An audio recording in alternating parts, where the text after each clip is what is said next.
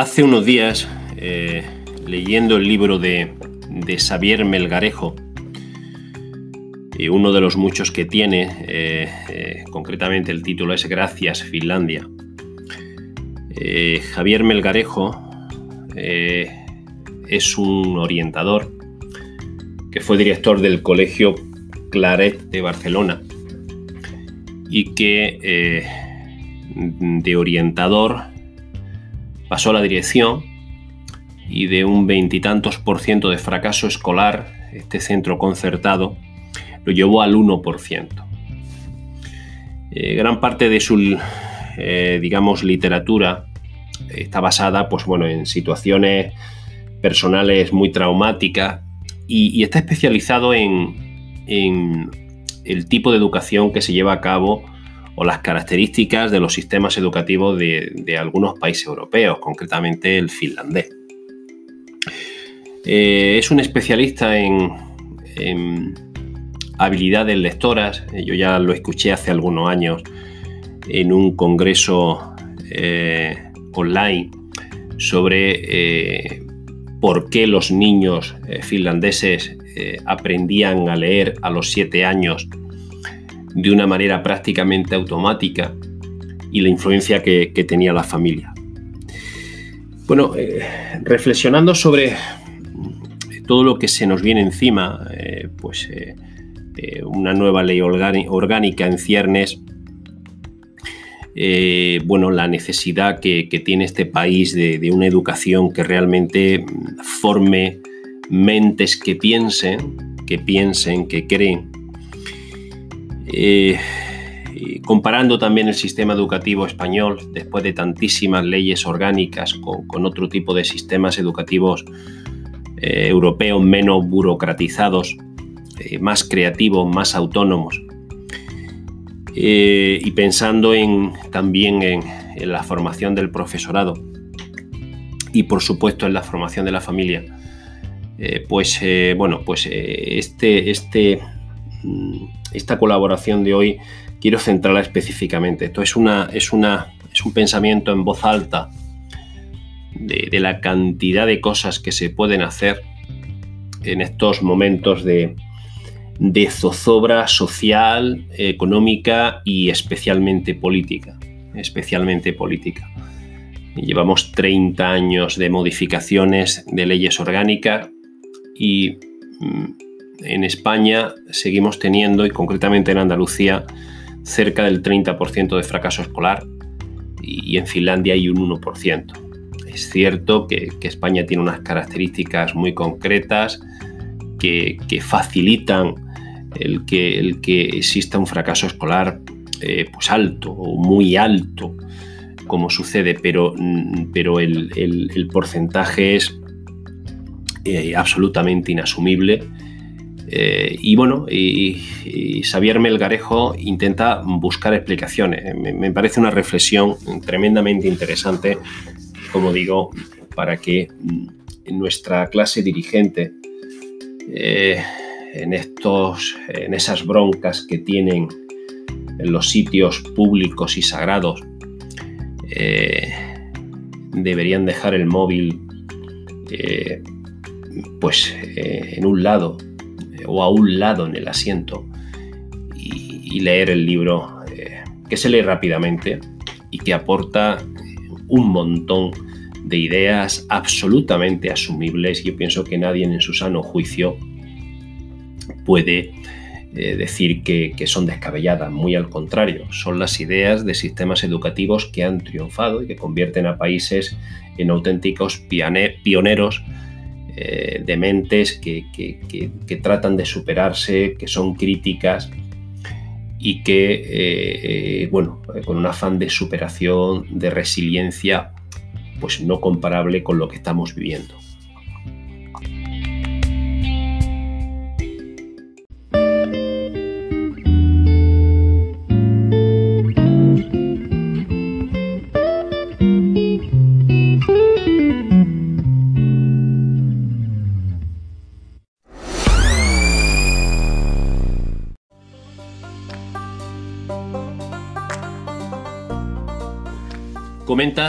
Xavier Melgarejo que la historia del sistema educativo español es la historia de un fracaso.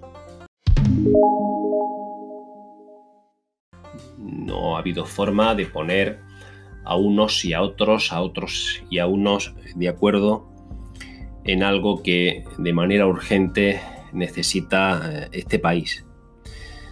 Establece que existen dentro de un sistema educativo tres subsistemas.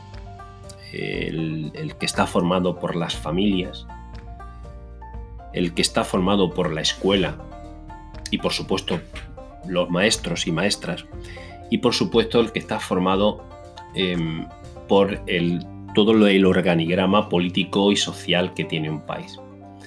Comenta que, que es necesario mm, que los tres subsistemas caminen de la mano y que si alguno de ellos por algún motivo renquea, es necesario establecer las medidas correctoras porque eh, si se quiere un sistema educativo de calidad, es imposible que eh, eh, falte una pata de ese banco. Es imposible, es imposible.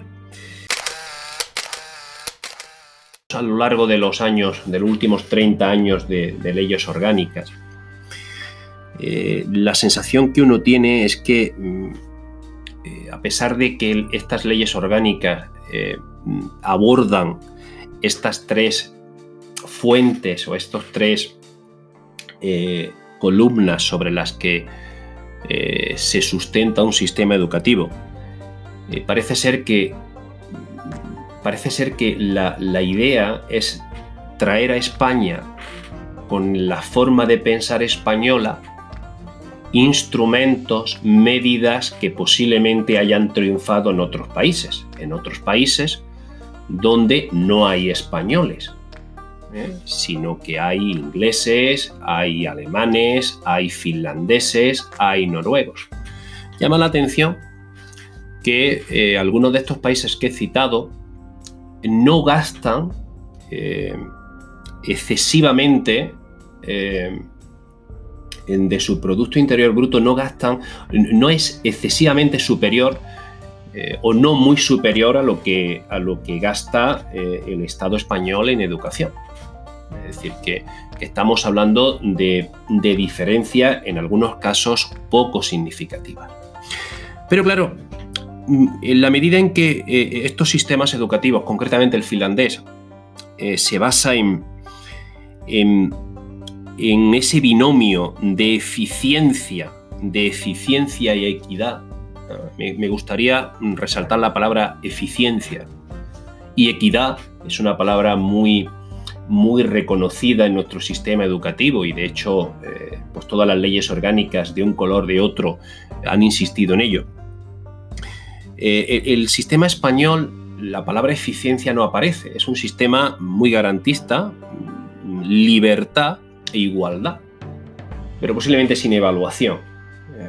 Hay que ser muy igualitarios, eh, hay que eh, educar en libertad, eh, pero el producto final, mm, pues los años nos están demostrando que parece ser que mm, no es el, que se esperaba. Después de, de tantísima modificación y de tantísimo invento orgánico, más que ley, ley orgánica, invento orgánico. Yo quisiera centrarme, hablaremos eh, en algunas otras eh, colaboraciones eh, sobre, sobre otros subsistemas, pero yo quisiera centrarme en las familias. Quisiera centrarme en las familias. Hoy toca hablar de los padres, de las madres, de las familias, sea del tipo, sean del tipo que sea. Mm, el español y la española han sido siempre poco proclives a la participación en los centros educativos. Eh, la prueba ha estado en, esas em, elecciones a consejos escolares donde, donde, el índice de participación es mínimo. A veces eh, eh, las asociaciones de padres y madres han presionado más buscando posibilidades de hacerse con, más poder sin pensar, a mi juicio, eh, en las eh, posibilidades em, educativas y comunitarias que tiene y la vinculación comunitaria que tiene el centro educativo. A veces han ejercido más poder político que poder, a mi juicio, eh, educativo. Es una familia, en general, muy entrenada en el deleguismo, es decir, la escuela tiene que solucionarme mis problemas, porque yo estoy muy ocupado eh, trabajando, yo estoy muy ocupado, muy ocupada eh, buscando el sustento. Y la escuela tiene que darme a mí, padre y madre, todo lo que yo no puedo eh, dar. Es curioso porque la familia finlandesa em, tiene muy claro en un porcentaje altísimo que los primeros responsables en la educación de los hijos y de las hijas son los padres. Y los centros educativos se encargan de ampliar, perfeccionar, concretar eso que los padres y madres hacen bien. Eh, eso no ocurre en nuestro país. Cuando el padre y madre no llega, es la escuela, son los maestros, son las maestras los que deben dar una respuesta. A veces es imposible.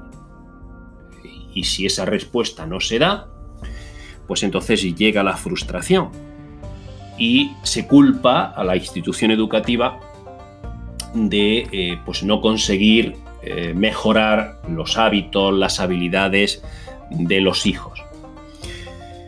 Eh, esto es un disparate, es decir, si, si, hablábamos de esos subsistemas y uno de ellos falla, eh, pues eh, bueno, pues tenemos lo que tenemos, tenemos lo que tenemos. Posiblemente gran parte de, de, las causas del fracaso escolar no haya que buscarlas en la familia, hay, hay, que buscarla en la propia institución y por supuesto hay que buscarla en el sistema o en ese subsistema sociopolítico que tenemos. Es decir, no se camina, eh, la ley orgánica no está conformada por esas tres vigas, por esas tres patas, digamos, en las cuales, eh, las cuales soporta eh, pues ya, la, complicación que es organizar un sistema educativo y especialmente en un país latino con las características e idiosincrasia que tiene, que tiene España.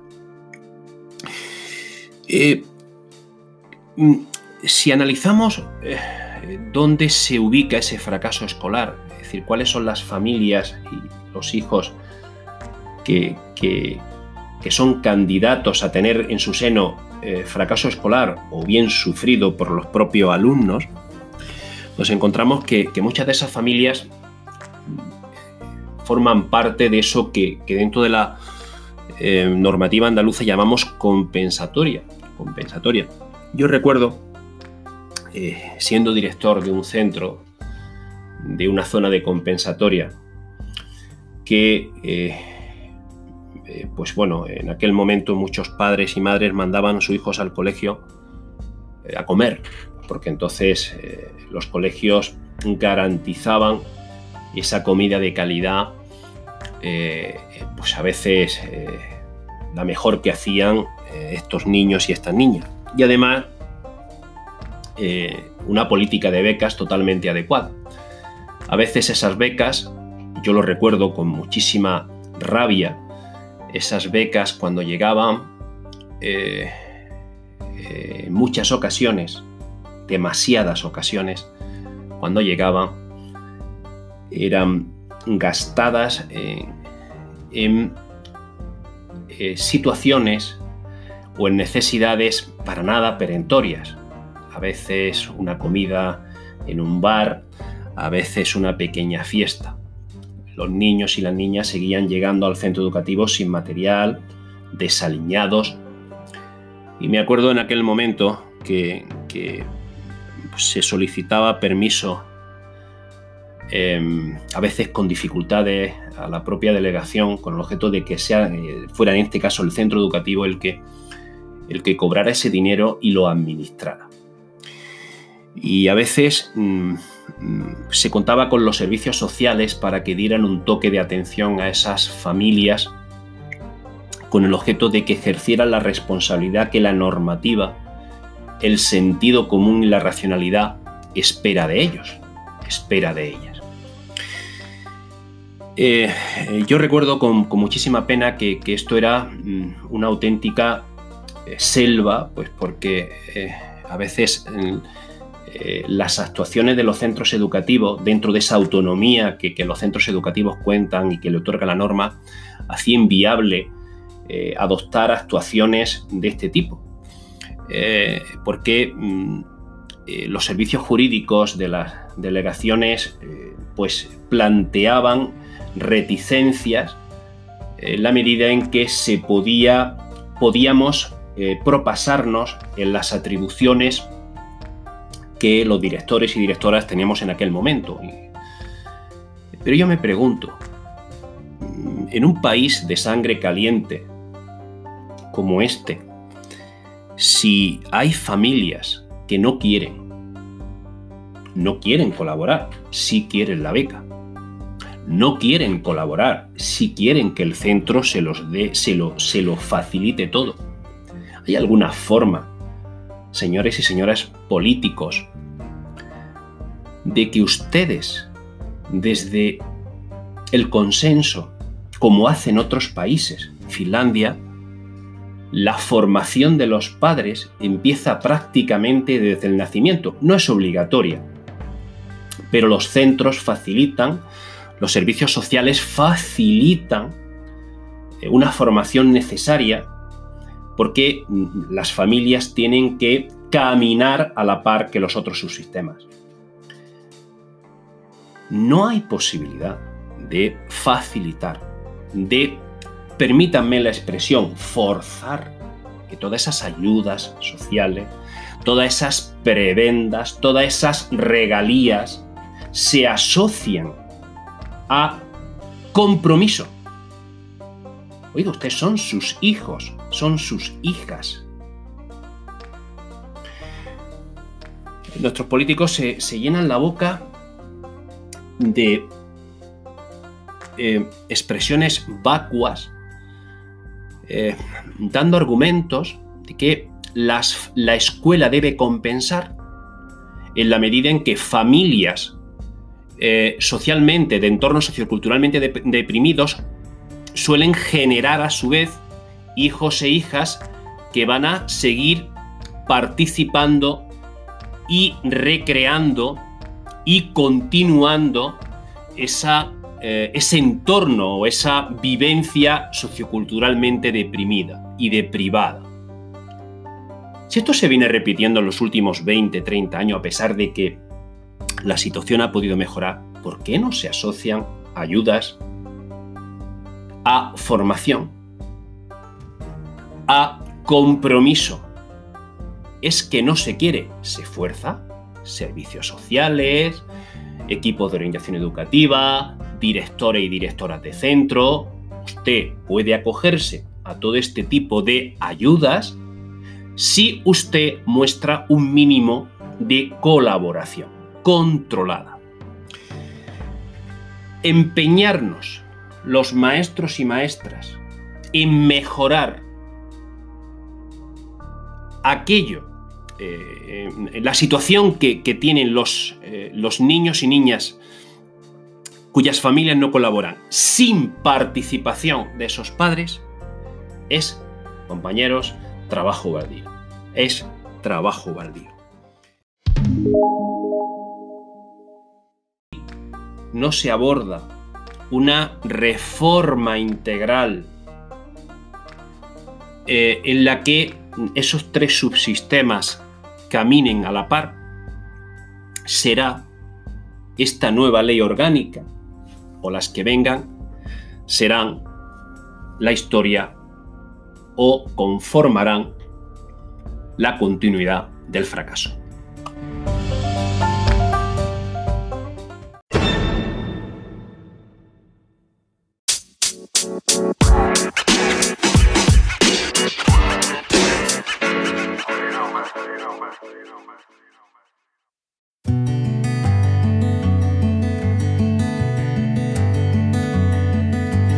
Bueno, Pues nosotros continuamos con la preparación. En este caso, hincando el diente eh, a, un, a, un, trastorno muy común en la escuela. Eh, los niños y niñas con trastornos por déficit de atención e hiperactividad. Eh, curiosamente, uno de los casos del año pasado que cayeron en la oposición iba sobre esto. Eh, yo me pregunto dónde tiene el maestro de Pete, en qué temario de los maestros de pedagogía terapéutica o en qué parte del temario hay contenidos barra monográfico sobre esta dificultad. Volvemos otra vez a acordarnos de Xavier Melgarejo. Eh, formación del profesorado. Hacemos leyes orgánicas, gastamos el dinero en hacer leyes orgánicas que no van a arreglar nada.